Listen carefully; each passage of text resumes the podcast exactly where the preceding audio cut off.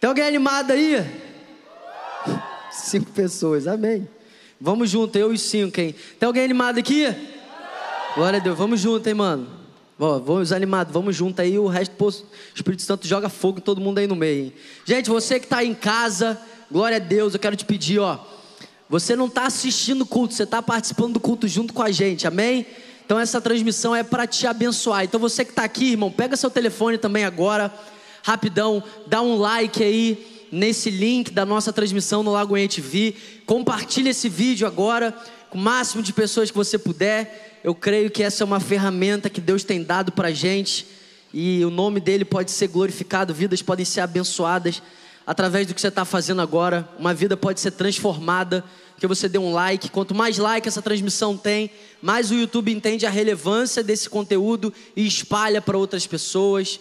Então faça isso, seja intencional. Deus quer falar com a gente, Deus quer falar com muitas pessoas. E essa é uma ferramenta gloriosa. Vamos juntos, gente? Gente, hoje a gente está na parte 3 da série Real Life. Para você que não é tão solto assim no inglês, eu não sou, né? Mas tipo JP, isso é tipo eu. Real life é vida real. Repete comigo, vida real. Agora para ficar bonito, real life. Real life. Que isso, irmão. Dá um aplauso para você mesmo aí que você falou bonito agora. O cara não tem coragem nem de se aplaudir. Pela fé, irmão, pela fé você falou bonito. Então hoje a gente vai terminar essa série. Sabe, eu não sei para você, mas tem sido um tempo incrível para mim Quanto Deus tem falado ao nosso coração, eu creio que a gente vai sair dessa série adorando Jesus, amando Jesus de todo o coração, no meio dos desafios, no meio da vida real, no meio dos nossos sofrimentos. Eu creio que a gente vai sair daqui dessa série com combustível, sabe? Nós não seremos paralisados no dia mal, nós não somos daqueles que retrocedem, a gente vai continuar avançando, a gente vai conseguir continuar progredindo até que Jesus encontre a gente, volte. Amém, gente? Então, hoje, parte 3, eu quero que você abra sua Bíblia aí. Em 2 Coríntios, no capítulo 4, eu gosto de gente assim, ó, faz 2 Coríntios, mas, aleluia, é isso aí, palavra de Deus, irmão. Coisa boa, quem ama a Bíblia aí, gente? Eu amo a Bíblia. 2 Coríntios, capítulo 4, versículo 17. Aleluia. Glória a Deus, irmão, da aleluia. Vamos junto. Tem eu, você de jovem aqui, um bando de velho aqui me olhando, mas vamos para cima, Tônica. 2 Coríntios capítulo 4, versículo 17. Eu não sei se você viu a arte lá no Instagram. Quem viu a arte aqui no Instagram? Três pessoas. O resto vocês não seguem a gente, não, gente, no Instagram? Você que ainda não segue a gente no Instagram, entra aí, arroba Segue a gente, fica por dentro de tudo que a gente está vivendo aqui. Então hoje é parte 3 e hoje a gente vai falar sobre leve e momentânea tribulação. Se você viu a arte lá, você viu o que estava escrito lá, ó, tá aqui, ó, se você não viu. Parte 3. Leve e momentânea tribulação. Eu creio que a partir de hoje é assim que a gente vai definir os desafios, as dificuldades, as tribulações que a gente vai passar a partir de hoje. Você vai passar. É você dando amém ou não, você vai passar. Mas existe uma forma diferente pela qual Deus espera que nós passemos no meio dessas circunstâncias. Sabe, nós somos uma geração cheia de fé, amém? Então nós não vamos passar por o dia mal, nós não vamos passar pelas circunstâncias de qualquer forma, mas nós vamos passar pela prova dando glória a Deus, aleluia. Isso aí, irmão. Então, a partir de hoje você vai definir as provas e as tribulações dessa forma. Quem crê aqui? Amém. Então vamos lá, 2 Coríntios capítulo 4, versículo 17. Primeiro eu vou ficar na metade do versículo 17. Depois a gente vai seguindo. Porque a nossa leve e momentânea tribulação. Pai, nós te agradecemos pela sua palavra, Senhor. A sua palavra que é viva. Sua palavra que é eficaz. Jesus, nós amamos a sua palavra, Pai. Obrigado porque através dessa palavra o Senhor fala com a gente. E nós pedimos nessa noite, fale aos nossos corações, Senhor. Que cada pessoa que está aqui nessa noite, que cada pessoa conectada, elas não ouçam apenas o Bernardo falando, mas que elas ouçam a Sua voz, Senhor. Nós temos fome e sede de Ti, nós queremos ouvir a Tua voz, nós queremos ser governados pela Sua palavra, instruídos, exortados, alinhados, renovados, encorajados, Senhor. Fale aos nossos corações nessa noite, se você concorda, diga amém. Então vamos lá no versículo, no início do versículo 17. O texto está dizendo: porque a nossa leve e momentânea tribulação. Eu não sei se você sabe, mas em 2 Coríntios, capítulo 4, no versículo 17, quem está escrevendo essa carta para a igreja de Corinto é o apóstolo. Que isso, bom de Bíblia, irmão. Eu amo Next. Aqui só tem bom de Bíblia. Você que ainda é ruim, você vai melhorar, amém? Entrar no carisma, GC, você vai ser bom de Bíblia também. Então, quem que estava escrevendo essa carta? O apóstolo Paulo. E o que me chama a atenção no início aqui é que o apóstolo Paulo, escrevendo para a igreja em Corinto, ele não fala porque a minha tribulação. Mas ele traz isso para o plural, por quê? Porque tribulação não é a característica da vida de uma pessoa. Tribulação é uma característica da vida de todo mundo que está vivo, irmão. Então o apóstolo Paulo, ele começa escrevendo para aquela igreja, porque a nossa leve e momentânea tribulação. Agora, é louco porque quem está escrevendo isso é o apóstolo Paulo. E o apóstolo Paulo é um homem que tem propriedade para falar sobre sofrimento. Pensa num cabra que sofreu. Pensa num cara que passou por desafios. Pensa num cara que tem propriedade para falar sobre sofrimento. Ele tem tanta propriedade para falar sobre sofrimento, que eu falei aqui na parte 1, se eu não me engano, da série. A primeira palavra profética que o apóstolo Paulo recebe, Deus chega para Ananias e fala: Ananias, eu vou mostrar para ele o quanto é precioso sofrer pelo meu nome. Então, irmão, olha a palavra, a primeira palavra que o cara recebe é: Eu vou aprender que é precioso sofrer pelo nome do Senhor. Então a gente não está ouvindo um homem que não é experimentado, a gente não está ouvindo um homem que está dando uma opinião, a gente não está ouvindo um homem que está falando algo que acha, a gente vai ouvir hoje um homem que ele sabe o que, que é sofrer. E quando a gente vai olhar para os sofrimentos desse homem, eu quero que você abra aí rapidinho em 2 Coríntios capítulo 11, porque em 2 Coríntios no capítulo 11, no versículo 24, o apóstolo Paulo, ele começa a citar apenas alguns, repete comigo, alguns, alguns sofrimentos que ele passou. E no versículo 24, ele começa a dizer: cinco vezes eu recebi dos judeus 39 açoites. Irmão, açoite não é a cordinha que, tipo assim, ah, toma uma cordadinha, não. O negócio é cheio de espinho, cheio de ponta. Então ele começa falando: cinco vezes eu recebi dos judeus 39 açoites. Pode seguir. É forte, pode seguir. Três vezes eu fui golpeado com varas. Quem já apanhou de vara aqui? Uh, saudade nenhuma. Uma vez apedrejado, três vezes sofri naufrágio. Passei uma noite, um dia exposto à fúria do mar.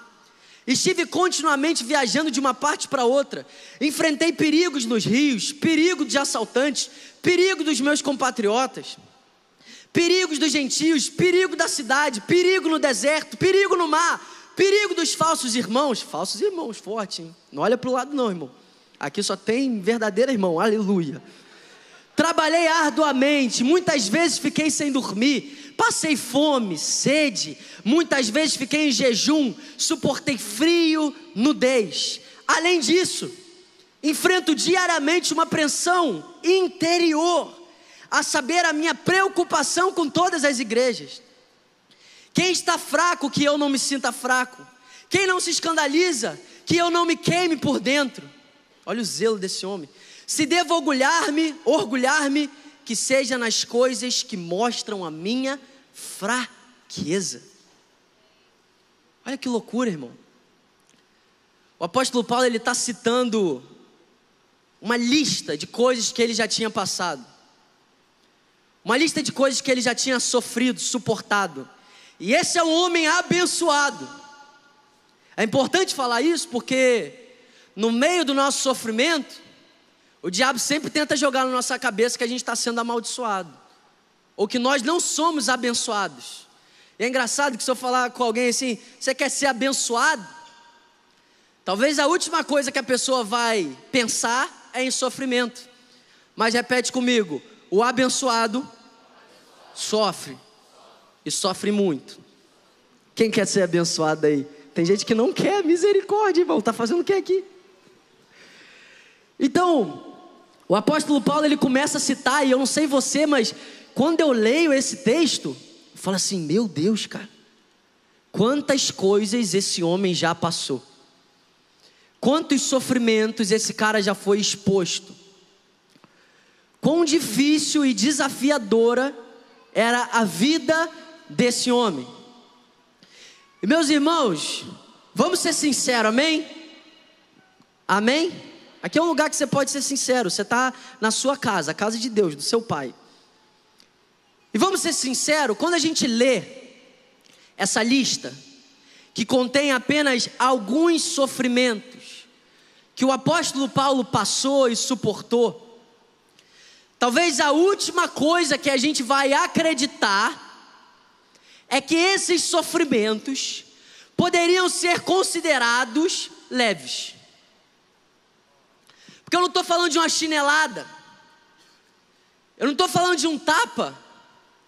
Eu estou falando de sofrimentos pesados. O simples fato desse homem estar vivo, escrevendo essa carta, era um milagre. Diante de todos os sofrimentos que ele tinha passado. Então, talvez, a única coisa que a gente não pense quando olhe para esse texto é que isso foi algo leve. Em qual hipótese os sofrimentos que esse cara está listando, que ele suportou, e que enquanto ele escrevia, ele suportava, em qual hipótese, irmão, esses sofrimentos podem ser colocados na categoria de leves? Parece loucura. Sim ou não? Você concorda com isso? Porque se tem uma coisa que eu penso, quando eu leio essa lista de sofrimentos, eu penso na palavra pesado. Mas é louco que ele começa dizendo, no capítulo 4, que os sofrimentos, eles são leves. Então, de duas, uma, irmão, ou o apóstolo Paulo está louco, ou o apóstolo Paulo surtou, ou o apóstolo Paulo pirou, ou então esse homem tem uma lição para ensinar para a gente aqui nessa noite. Ou então esse cara acessou um lugar que Deus está chamando a gente para acessar a partir de hoje. Ou então esse cara desfrutou de uma realidade que Deus está nos chamando para desfrutar a partir de hoje. Porque se ele está dizendo que o sofrimento é leve, eu acredito no que ele está dizendo. Porque ele era um homem de Deus. E é muito louco porque no versículo 16, Primeiro a gente pensa, assim como a igreja de Corinto pensou, esse cara está louco. Porque eles sabiam da vida do apóstolo Paulo. Eles sabiam dos sofrimentos que ele passava. E quando você ouve esse cara falando isso, a primeira coisa que vem na sua cabeça, não sei na sua, mas na minha é: esse cara pirou. Mas é engraçado que no versículo 16, ele está dizendo para aquela igreja, no capítulo 11, ele está dizendo: Não pensem que eu enlouqueci. Ele está reafirmando para aquela igreja: eu não estou louco no que eu estou compartilhando com vocês. Então, irmão, você não está vendo um homem que está louco, sem noção, vivendo uma mentira, vivendo uma fantasia. Você não está vendo esse homem tentando trazer uma perspectiva boa e real para animar uma igreja. Você está vendo um homem compartilhar uma revelação profunda que ele aprendeu no meio do sofrimento no meio das tribulações. Então o apóstolo Paulo não enlouqueceu. Então, se ele não enlouqueceu, ele tem algo para ensinar para nós nessa noite. Eu acredito que é aquilo que o Espírito Santo ele está ensinando para a gente no meio dessa série Real Life. E para sintetizar o princípio, que eu acredito que o apóstolo Paulo, através do Espírito Santo, está querendo ensinar para aquela igreja, e não apenas para aquela igreja, mas para nós nessa noite, eu quero ler Salmos 144, no versículo 4, que diz assim: O homem é como um sopro, seus dias são como sombra passageira. O homem é como um sopro, e os seus dias são como sombra passageira. Irmão, eu não sei você, mas na maioria das vezes que a gente ouve essa expressão, a vida é um sopro. Na maioria das vezes que a gente ouve essa expressão, ou que a gente pensa nessa verdade, provavelmente a gente está pensando ou ouvindo isso porque alguém querido morreu. Quando alguém querido, quando alguém importante, na nossa família, nos nossos amigos, ou alguém que a gente se identifica, essa pessoa morre. A maioria das pessoas, elas falam isso, ou elas se lembram disso. A vida é um sopro. Quem aqui já ouviu essa expressão? A vida é um sopro. Mas aqui está um grande problema. Porque a gente não pode olhar apenas para esse princípio, em busca de consolo, em busca de resposta, quando alguém parte, quando alguém morre, quando alguém que a gente ama morre. Mas a gente deve olhar para esse princípio e deixar que esse princípio ele seja uma ótica para a gente olhar a nossa vida hoje. A vida é um sopro, não é um princípio que a gente tem que se lembrar quando a gente está num funeral apenas. A vida é um sopro, tem que ser um princípio que a gente se lembra todos os nossos dias. A única maneira da gente remir o tempo e a Bíblia diz, remindo o tempo, porque os dias são maus. A Bíblia diz, aproveitando cada oportunidade. A única maneira de você ser intencional é quando você olha todos os seus dias, entendendo esse princípio: a vida é um sopro. A vida é um sopro. Hoje a gente está aqui. O amanhã pertence a Deus. A própria Bíblia diz que a gente não deve ficar falando do amanhã como se estivesse tudo, tudo certo, a gente tem que falar, se assim for da vontade de Deus, porque o amanhã não nos pertence, o amanhã não está no nosso controle, o amanhã pertence a Deus, e esse princípio de que a nossa vida passa, e ela passa depressa, não pode ser algo que a gente se lembra em um determinado momento, mas se a gente quer fazer a diferença na nossa geração, se a gente quer viver de maneira intencional, se a gente quer andar de forma digna do Senhor, e é isso que a Bíblia nos encoraja, a gente precisa olhar para a nossa segunda, para a nossa terça, para todos os dias da nossa vida, entendendo a vida é um sopro. Eu só tenho o dia de hoje para fazer aquilo que Deus colocou no meu coração. Eu só tenho o dia de hoje para ser fiel ao Senhor. Eu só tenho o dia de hoje para me derramar de todo o coração diante dele. É por isso que quem entende esse princípio vive intensamente o hoje.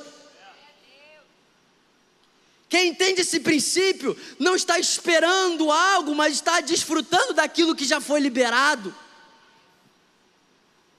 Tantas coisas que o Senhor já liberou sobre nós tantas realidades que naquela cruz o Senhor já liberou sobre nós. E a gente precisa, Nex, viver todos os dias sabendo: a minha vida é um sopro. Eu só tenho o dia de hoje para amar a minha esposa de todo o coração. Eu só tenho o dia de hoje para amar o Nex de todo o coração. Eu só tenho o dia de hoje para amar o Senhor de todo o coração. Eu só tenho o dia de hoje para ofertar o meu melhor, para semear. Eu só tenho o dia de hoje. A vida é um sopro. Que a gente não se lembre desse princípio apenas quando a gente estiver num funeral, porque se você se lembra desse princípio apenas quando você está no funeral, você só está existindo, irmão, você não está vivendo. E a loucura do nosso mundo é que a gente quer eternizar aquilo que é passageiro. E eu não estou falando de quem está lá fora, não, irmão. Eu estou falando da gente. Às vezes a gente tem algo passageiro, mas parece que a gente quer eternizar aquilo. E de certa forma, talvez esse seja um, um princípio que queima no nosso coração. A gente nasceu para a eternidade. Mas deixa eu te falar uma coisa, irmão. Essa vida aqui é um sopro. Essa vida passa. Daqui a pouco você não é mais jovem. Daqui a pouco você é adulto. Daqui a pouco sua casa está cheia de filho. Daqui a pouco tem os netos. Daqui a pouco tem o bisneto. Daqui a pouco você está numa cama, cansado. A vida é um sopro. Isso, irmão, se Deus der a graça da gente chegar lá. A vida é um sopro, irmãos. E tudo bem. E tudo bem a vida ser um sopro, porque essa vida não é o fim. Essa vida não é a nossa recompensa. A nossa recompensa não está aqui. A recompensa nossa não está nessa terra, não está naquilo que nós podemos ver com os olhos. Então o apóstolo Paulo, ele está falando, Bernardo, o que que isso tem a ver com leves tribulações. O que, que isso tem a ver com o texto que você leu de 2 Coríntios, capítulo 4? É simples, irmão. Se você não aplicar o princípio de que a vida é um sopro, se você não aplicar o princípio de que existe uma eternidade que nos foi prometida, existe uma vida depois dessa vida, existe uma eternidade se você não aplicar esse princípio diante da sua real life, você vai ficar no meio do caminho. Não precisa ser nem profeta para saber disso. Se você não tiver uma ótica da tua esperança, se você não tiver uma ótica daquilo que nos espera depois dessa vida, você não tem o que você precisa para chegar no final. Isso é tão sério que o próprio Jesus deixou claro: pela alegria que me foi proposta, eu suportei a cruz. Até Jesus precisava se lembrar da esperança. Até Jesus trazia à memória dele aquilo que dava esperança pela alegria que me foi proposta, pela recompensa da minha obediência. É por isso que Jesus viveu da forma que ele viveu. E se Jesus foi assim, o que, que pode fazer a gente acreditar que com a gente não vai ser? Sem esse princípio aplicado na nossa vida hoje, o apóstolo Paulo está louco, irmão, de chamar esses sofrimentos de leve. sem o princípio de que a vida é passageira e a nossa esperança e a nossa recompensa não está aqui, o apóstolo Paulo surtou.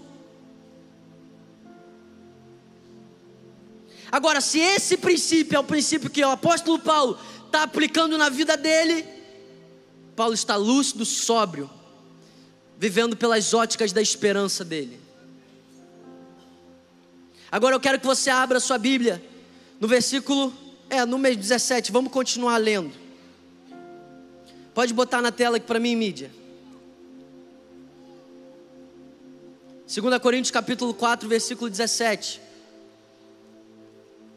Porque a nossa leve e momentânea tribulação produz para nós um eterno peso de glória. Você percebe que o apóstolo Paulo aqui ele está contrastando duas realidades. Existe um grande contraste no jogo de palavras que o apóstolo Paulo está botando aqui. Você percebe que a palavra leve, ela contrasta com a palavra peso, amém? Leve, pesado, leve, peso. Você percebe que a palavra momentânea, ela está em contraste com a palavra eterno. Você percebe que a palavra tribulação, ela está em contraste com a palavra glória. E por que, que eu estou falando isso? Porque essa é a única forma de você enxergar os sofrimentos com a ótica que o apóstolo Paulo está enxergando. É se você entender que existe um grande contraste da sua presente vida e da sua vida futura. É se você colocar essas duas realidades em choque. Irmão, se você tirar o princípio da eternidade, não existe leveza. Se você tirar aqui os contrastes, peso eterno de glória, bum! Essas tribulações nunca vão poder ser leves. Porque elas não são leves por si só. Elas não são leves porque são fáceis de serem enfrentadas. Elas não são leves porque esse homem aprendeu a não sofrer, ele sofre. Elas são leves porque elas estão sendo comparadas com uma realidade eterna que é a nossa recompensa e a nossa herança. A única forma de você suportar a real life a única forma de você suportar os sofrimentos, a gente não está falando de uma transe, a gente não está falando de você é, se autonegar e falar: não, não está doendo, não, não está sofrendo, não, não está, não, não é isso. A gente está falando, coloca numa balança essa tribulação que você passa hoje, com peso eterno de glória que está sendo produzido por meio dela. Coloca numa balança o teu sofrimento com a sua recompensa.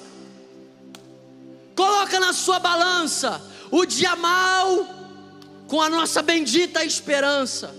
Coloca na balança 80, 90 anos de vida com uma eternidade numa criação restaurada. Coloca na balança e você vai ver que de repente aquela tribulação que parecia que ia te matar, ela começa a ser considerada leve, porque ela é momentânea, e aquilo que é momentâneo está passando. Então ela só pode ser leve se for colocada na balança com o peso da recompensa. E aí aquilo que parecia que ia nos destruir, aquilo que parecia ser pesado demais, aquilo que parecia que a gente não teria forças, a gente começa a olhar para esse mesmo sofrimento. E porque a gente se lembra das promessas que estão nessa palavra, a gente pode se juntar com o apóstolo Paulo e dizer: leve. Leve. Mas da mesma forma, se você esquecer da tua recompensa, se você esquecer das promessas, você nunca vai poder dizer isso. Nunca. Porque só faz sentido se for em comparação. Só faz sentido se for um contraste.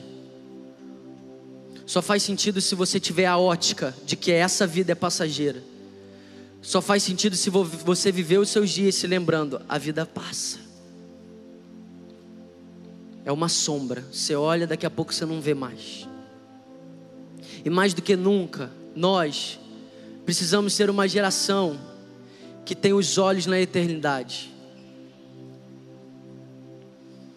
Que tem os olhos numa realidade superior e eterna que Jesus já garantiu para nós, os seus filhos.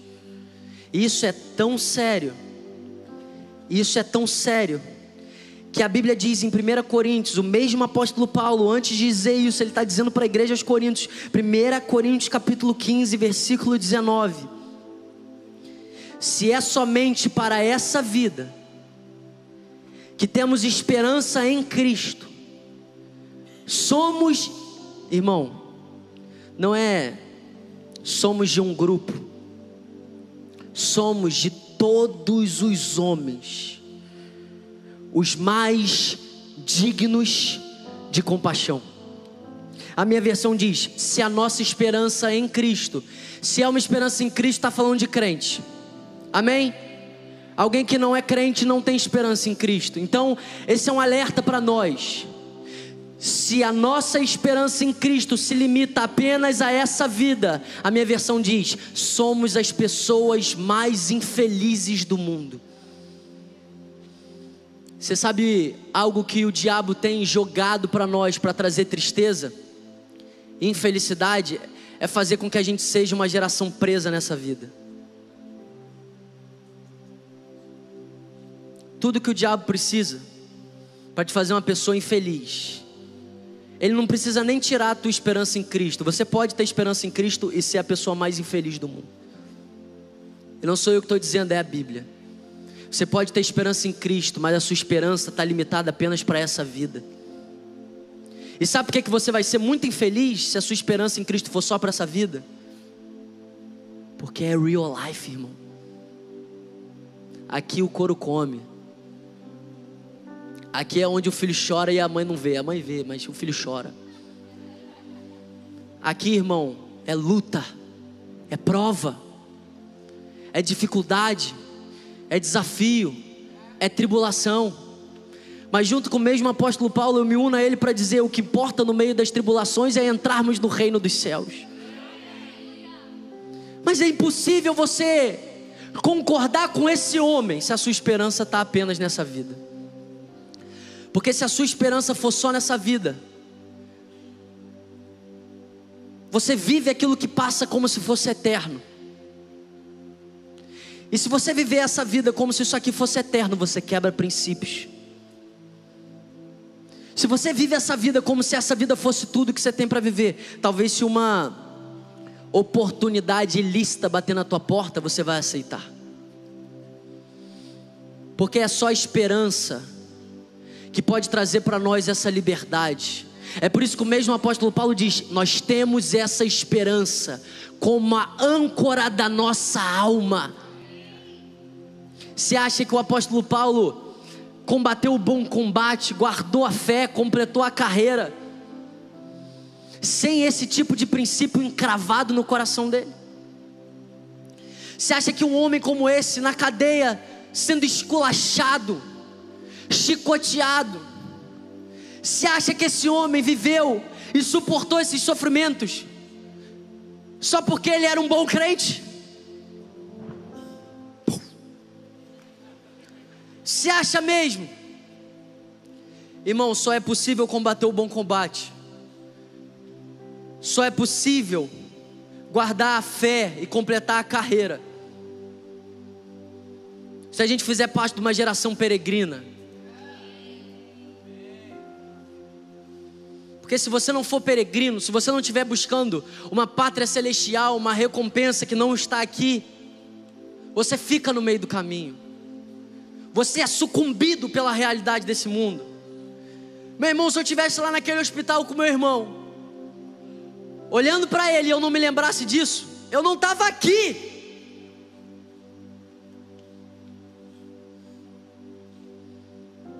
Então isso é algo que precisa entrar nos nossos corações. Nós precisamos ser uma geração que olha para a eternidade. Aí tem gente que fala assim: Bernardo, cuidado, fica olhando muito para o céu, esquece da terra. Qual o céu que você está olhando, irmão? Para você esquecer da terra. Você está olhando para o céu que você criou. Porque o céu tem compromisso com a terra. Não, Bernardo, essa geração que fica só dizendo maranata é a geração que faz diferença hoje. Porque a maneira como você olha para o teu futuro, a maneira que você olha para a tua esperança molda o teu dia hoje. Temos essa esperança como âncora da nossa alma. É por isso que o homem pode falar: nós somos atribulados, mas não desamparados, perseguidos, mas não abandonados. E a vida cristã é uma vida paradoxal, irmão. Você vai ler um monte de coisa na Bíblia e vai parecer, primeiro, que é loucura,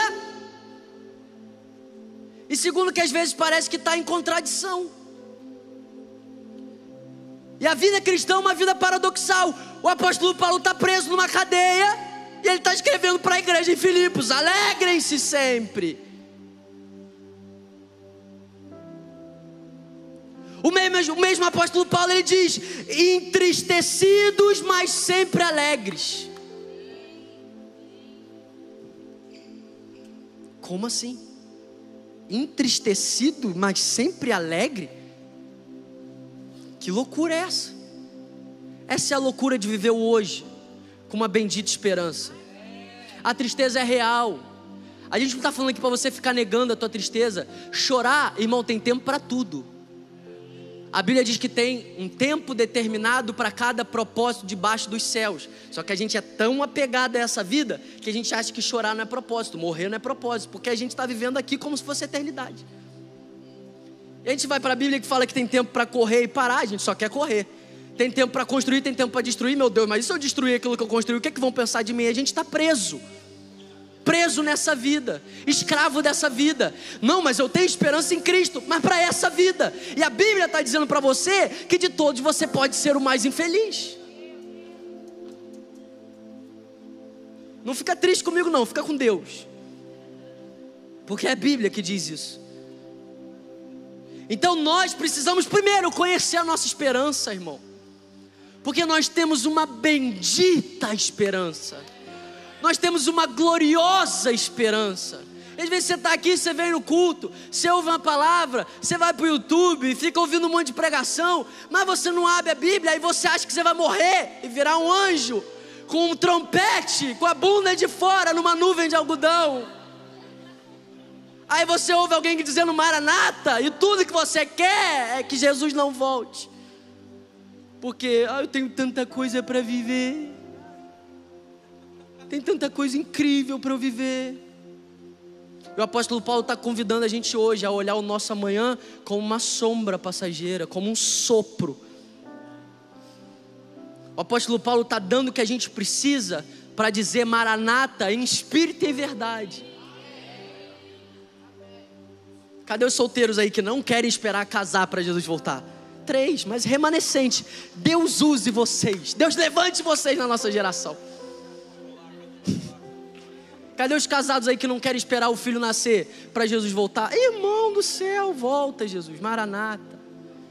Mas Deus não quer que você se junte num coral e cante algo que não é uma verdade para você. Deus não quer, ah, o Espírito está dizendo, ó, oh, o pastor disse que o Espírito está dizendo, vem. Eu sou noiva, eu sou igreja. Vem. Não, não é isso. Deus quer colocar esse clamor no nosso coração. A única vida que vale a pena ser vivida é a vida baseada na nossa esperança. É só assim que. Irmão, Daniel está na Babilônia. Daniel está na Babilônia. E ele está diante do rei, Nabucodonosor. Nabucodonosor quer dar um presente para ele. Aí ele fala assim: ó, guarda para você. Você vai me falar, irmão, que esse cara não é um peregrino? Você vai me falar que isso aqui é fruto do acaso? Se tocasse o nosso telefone amanhã, o presidente está te chamando, ele tem um grande presente para você. É bom, o presidente não é igual Nabucodonosor, não. Tamo junto, Bolsonaro. Desculpa aí. Também não é essa coisa equilíbrio, espírito de equilíbrio. Vamos lá, irmão. Quem aqui tem coragem? Tira ele da história, estou falando de outro Nabucodonosor, um pilantra. É tipo. Não, vai dar ruim, tá passando. Não, não Tá bom. Nabucodonosor está no trono. Passado em nome de Jesus. Nabucodonosor está no trono. Cara é um pilantra, um 71, tralha, não ama Deus, blasfemo, corrupto. Aí ele chega para você, crente, homem de Deus, vai no Next todo sábado. Aí fala assim: vem cá que eu quero te dar um presentinho. E aí, você ia aceitar ou você ia falar para ele assim: Eu tenho tudo que eu preciso, meu irmão, guarda para você aí, ó. Guarda para você seu presentinho aí. Eu não abro mão do que é meu, eu não abro mão dos meus princípios, eu não abro mão dos meus valores. Eu não tô, eu não tô à venda, meus princípios não estão à venda. Agora, o problema é que a gente acha que transferência de unção faz isso pela gente. Não, se ele botar a mão na minha cabeça, eu nunca mais caio. Ai, meu Deus do céu. Não, mas se um dia eu virar líder de GC, aí é outra realidade. É. Deus te guarde de virar líder de GC. Então, irmãos, isso aqui só pode ser uma verdade para quem está olhando o hoje com a ótica da esperança. Você acha que é à toa que o cara, Abraão está peregrinando. A Bíblia diz que Abraão peregrinou até a terra da promessa. Mas a Bíblia diz que Abraão entrou na terra da promessa e continuou peregrinando. Que loucura é essa? Tá, peregrinar até a promessa se a gente for preso nessa vida, faz sentido. Vou peregrinar até o meu casamento, vou peregrinar até aquela, aquela recompensa, até aquele sonho, até aquele objetivo. Mas quem é peregrino, chega na promessa e continua peregrinando. Ele chegou no alvo, ele chegou ali na promessa dele, ele chegou na promessa e continuou sendo peregrino. A minha oração, irmão, é que quando Deus cumpra, cumprir as promessas que ele te prometeu, quando Ele te levar para lugares altos, quando Ele te der um microfone, quando Ele te der um PR na frente do teu nome, quando aquilo que Ele te prometeu se cumprir, você não deixe de ser um peregrino, você continue sendo um peregrino, que você continue peregrinando, que você peregrine não no caminho para a promessa, mas que você peregrine na terra prometida, no lugar da promessa, que quando você chegar naquele grande objetivo que Deus colocou no seu coração, glória a Deus, que isso aconteça, mas que quando você chegar lá, você se lembra, minha recompensa não está aqui, o alvo da minha fé não está aqui, a minha herança não está aqui, isso é só uma sombra, a vida passa. E aí, irmão, assim como o apóstolo Paulo, você vai olhar para as suas tribulações, e você vai olhar para ela e vai falar assim: leve, não porque você pirou, para muitos você vai ter pirado. Tem gente que chega para mim as pessoas acham que eu não amo meu irmão, só pode. Tem gente que fala assim, cara, como é que você está assim? Eu falo assim, irmão, eu tenho uma bendita esperança. Não, cara, mas como que você está assim? É, é, tem gente que não tem coragem de falar, mas parece que elas pensam assim: você não ama teu irmão? Não, eu amo muito, irmão, amo muito, muito. Mas eu e ele temos uma bendita esperança. Uma bendita esperança, irmão. Você acha que eu estou olhando para a minha vida como a eternidade? Eu estou olhando para a minha vida como uma sombra. É uma sombra de uma realidade superior.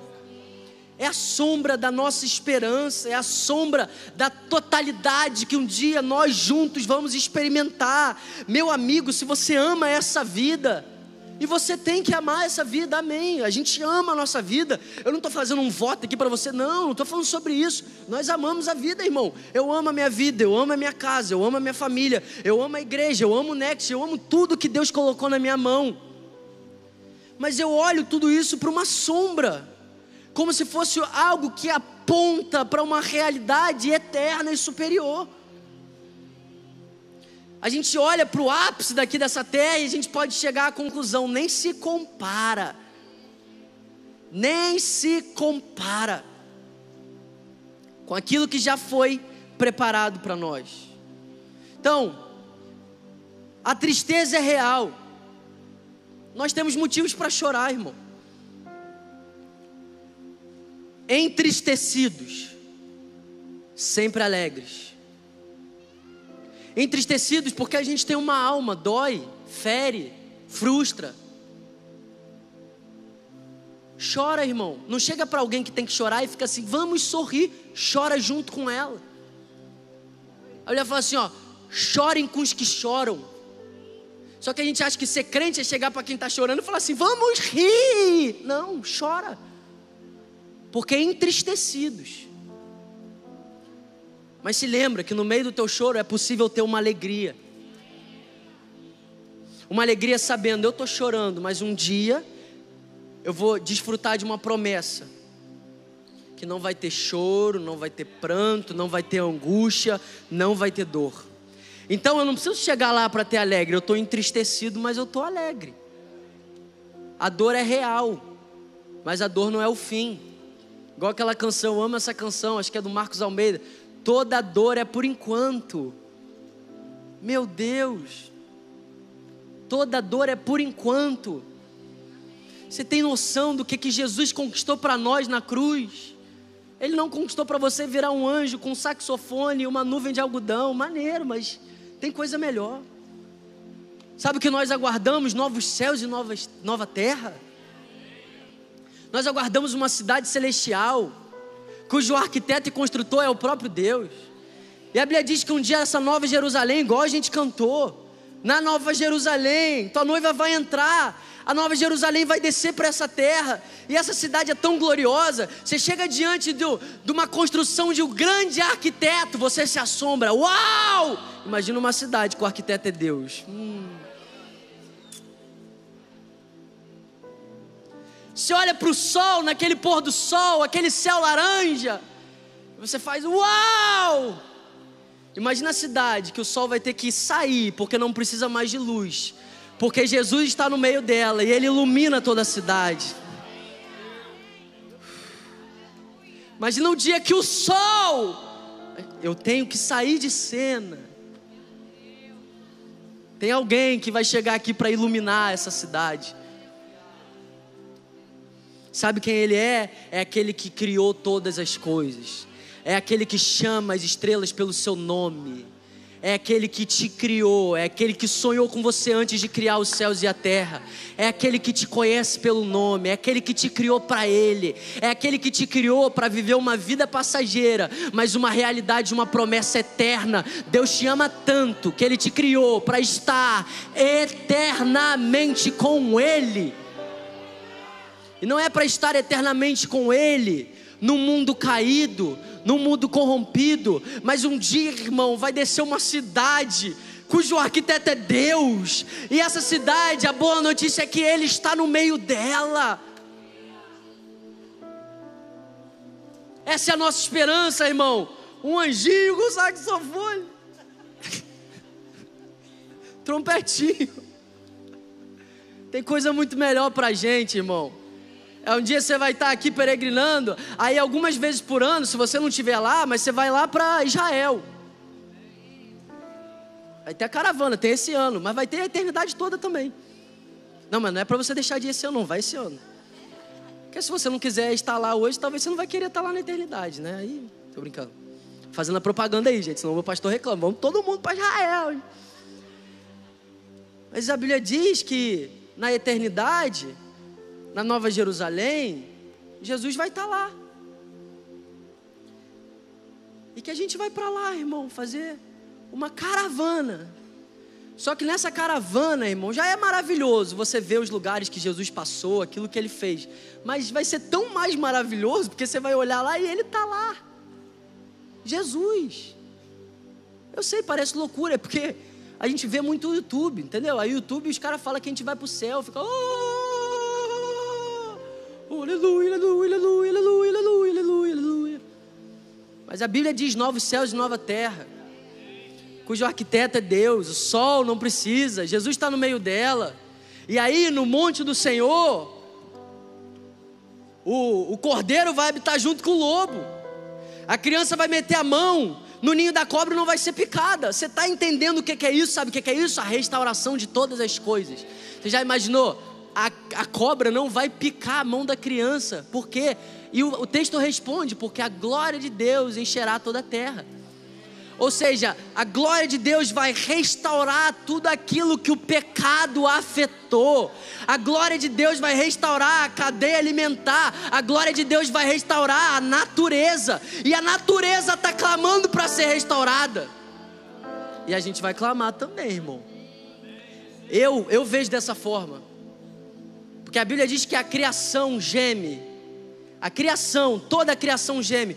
Para mim, o que é um furacão? É a criação gemendo.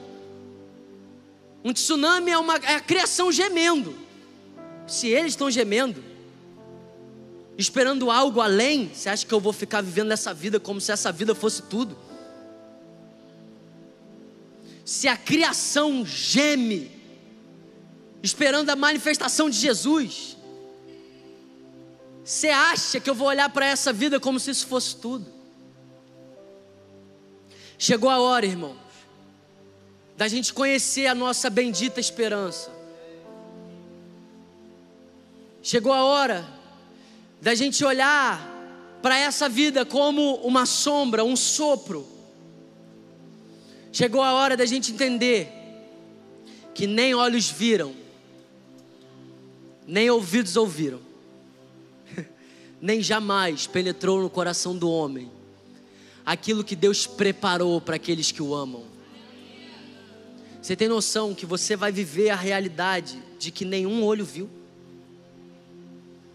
nenhum ouvido ouviu, jamais penetrou no coração do homem. Você tem noção de quão gloriosa é essa realidade? Sabe, a gente vai ler a Bíblia, a gente vai conhecer a nossa esperança, a gente vai conhecer tudo isso, mas quando a gente chegar lá, a gente vai falar assim: Uau! Eu tenho pensado nisso nesses dias, irmão. Saber que se amanhã a minha vida nessa vida, nessa terra, chegar ao fim, eu vou abrir os meus olhos e eu vou estar diante de Deus. Irmão, ontem isso me trouxe um assombro. Falei assim: Uau, cara, eu estou falando por mim. Falei assim: Meu Deus, cara, eu tenho que pensar mais nisso. É saber que se eu for humilhado, rejeitado, crucificado, isso não é meu fim. Essa leve, momentânea tribulação está produzindo um peso eterno de glória. E sabe o que eu amo desse texto? É uma comparação injusta. É injusto, irmão. Porque é acima de toda comparação. Essa realidade da nossa esperança ela é tão gloriosa que o apóstolo Paulo está comparando, mas ele se lembra, por mais que eu esteja comparando, ela é acima de toda comparação. É uma comparação injusta. Aquilo que nos aguarda é muito superior. Mas mesmo assim, a gente tem uma vida para ser vivida. A gente tem um mundo para pregar o evangelho. A gente tem uma geração que precisa ouvir as boas novas. A gente tem uma grande comissão para cumprir. A gente tem uma vida que quer comais, quer bebais, que a gente possa fazer todas as coisas para a glória de Deus. E para mim não existe nada que seja uma adoração mais gloriosa do que olhar para o sofrimento dessa forma. Você quer ser um testemunho, irmão? É as pessoas olharem para ele e falar assim: meu Deus, como que ele está vendo essa tribulação, esse sofrimento com essa ótica? Como que ele está passando por esses dias, passando por esses desafios, passando por esses sofrimentos dessa forma? Aí não dá, irmão. Aí as pessoas não entendem. Mas elas não entendem, mas elas querem entender. E aí você vai falar para elas, sabe por quê? Não é porque eu sou melhor do que ninguém, não é porque eu tenho uma bendita esperança. E sabe de uma coisa? Ela é para todo mundo que crê. Ela pode ser para você também. Irmão, você não está entendendo, irmão. Quando Caio sair daquele hospital, vai ter uns 60 novos começos aqui só daquele hospital. Tem gente que está aqui hoje que é lá do hospital. Lá do hospital, irmão. Por quê? Porque é um testemunho, cara. Porque Caio, ele não vai sair daquela cama e vai ficar assim: nossa, quanto tempo que eu perdi. Meu Deus, Deus, tinha necessidade. Caramba, Deus, não tinha outra forma. Então, isso tudo é um testemunho, irmão. Como a gente passa pelo sofrimento. Só que as pessoas vão olhar para a gente no meio do sofrimento. Eles vão encontrar um povo adorador ou um povo murmurador. Porque se você for um murmurador, aquilo que poderia demorar pouco tempo demora 40 anos. E aí não adianta crer em um som de aceleração, não. Murmurando, irmão, não tem aceleração nenhuma, tem retardo. Então, sabe, você vai sair daqui hoje tendo o que você precisa para ser um testemunho vivo no meio da sua casa, testemunho vivo no meio da sua família, testemunho vivo no meio da sua faculdade, testemunho vivo no meio do seu trabalho. Meu Deus, cara, entristecido, porém sempre alegre, entristecido, porém sempre alegre. Essa é a vida que vale a pena ser vivida. Essa é a real life. Essa é a ótica que Jesus espera que a gente olhe para os nossos sofrimentos. Eu estou terminando.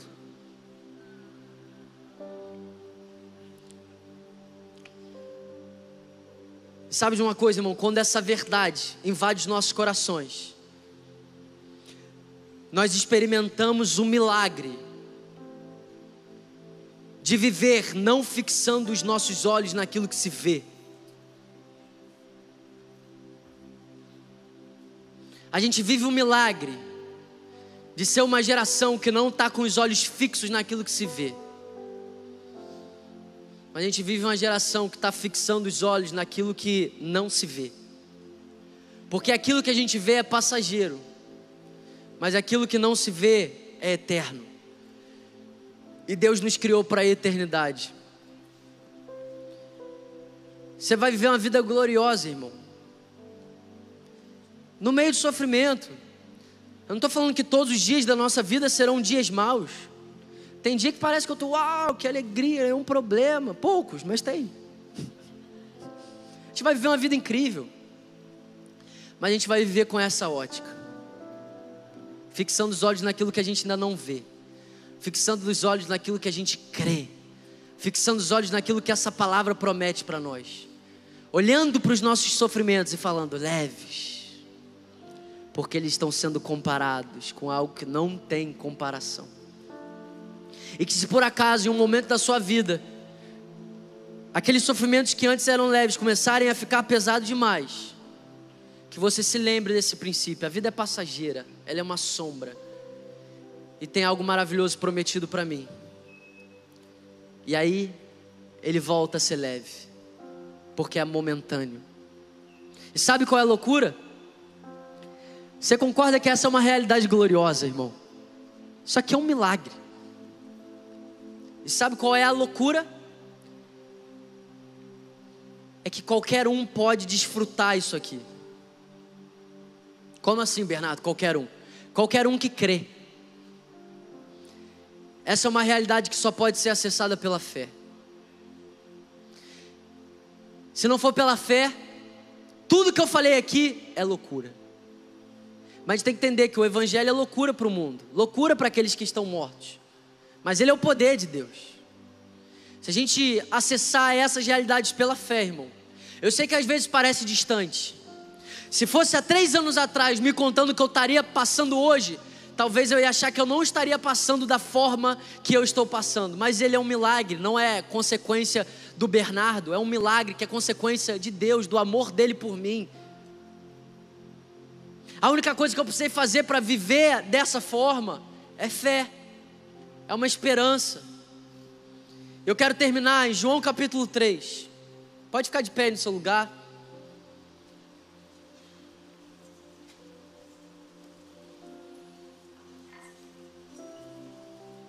João capítulo 3, a Bíblia narra um contexto onde Nicodemos ele está conversando com Jesus.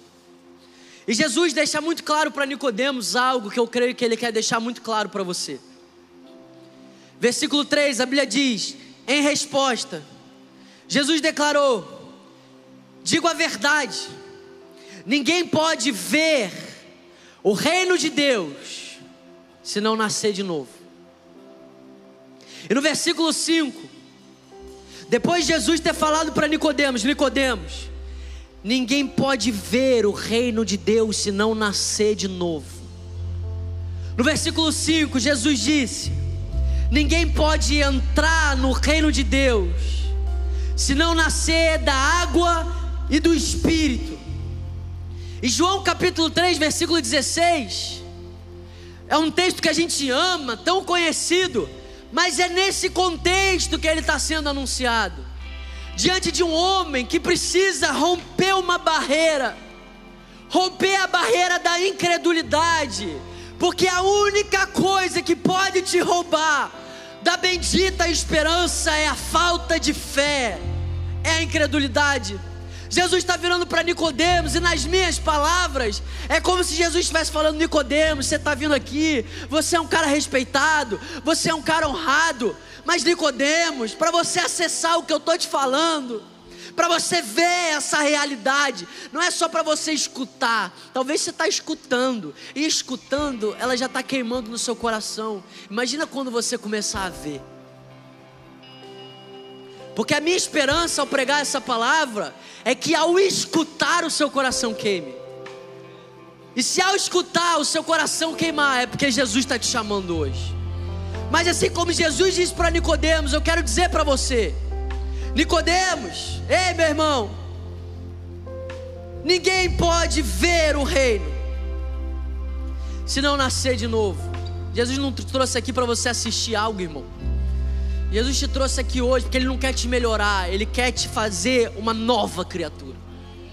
Jesus não morreu naquela cruz para te melhorar, A gente é ruim demais para ser melhorado, a gente tem que ser transformado. Se a gente precisasse ser melhorado, os nossos pecados não tinham levado Jesus para a cruz. Jesus não veio melhorar a gente, Jesus veio transformar. E Jesus está falando para Nicodemos, Nicodemos, se além de ouvir você quer ver com seus olhos, você precisa nascer de novo. E parece glorioso, mas ainda existe mais. E aí no versículo 5 ele diz: Nicodemos, se além de você ver, você quer entrar no reino. E hoje existe um convite para você. Deus não te trouxe aqui só para você ouvir. Jesus não te trouxe aqui para você ouvir sobre o reino dele. Jesus não te trouxe aqui apenas para você ver. Jesus te trouxe aqui para você entrar no reino de Deus. Para você entrar nessa esperança, para você fazer parte daqueles que foram transportados do império das trevas para o reino do Filho do teu amor. Mas Jesus deixa claro: Bernardo, o que, que eu preciso para ver? Bernardo, o que, que eu preciso entrar? Como que eu posso entrar? Eu tenho que pagar? Eu tenho que fazer algo? Não, você só precisa crer. E é nesse contexto que Jesus disse: Porque Deus amou o mundo de tal maneira que ele deu o seu filho unigênito para que todo aquele que nele crê, Nicodemos, não pereça, mas tenha vida eterna. Porque Deus enviou o seu filho ao mundo, não para condenar o mundo, mas para que o mundo fosse salvo por ele. Quem nele crê não é condenado, mas o que não crê já está condenado porque não crê no nome do Filho unigênito de Deus. A condenação é essa. A luz veio ao mundo, mas os homens amaram mais as trevas do que a luz. Sabe, eu quero orar por você que hoje está ouvindo sobre o reino de Deus. Mas você está ouvindo e você sabe, tem alguma coisa diferente acontecendo dentro de mim. Enquanto eu estou ouvindo essa verdade, é porque Jesus não quer que você apenas ouça, Ele quer que você veja. Tem alguma coisa acontecendo dentro de mim, Bernardo. Quando você está pregando essa palavra, parece que tem algo mudando dentro de mim. É o Espírito Santo fazendo a obra dele. É o Espírito Santo te convencendo que essa realidade gloriosa Jesus conquistou naquela cruz para você. É o Espírito Santo te chamando hoje não apenas para ouvir, mas para ver e para acessar. Que essa verdade não seja uma verdade para os seus amigos, que essa verdade primeiro seja uma verdade para você. Eu fui transportado do império das trevas para o reino do Filho do seu amor. Como? Crendo. Todo aquele que crê não vai perecer, mas vai ter a vida eterna. Eu queria que você fechasse seus olhos. Nós vamos cantar esse louvor. Enquanto a gente canta esse louvor, eu creio que o Espírito Santo ele vai queimar no seu coração.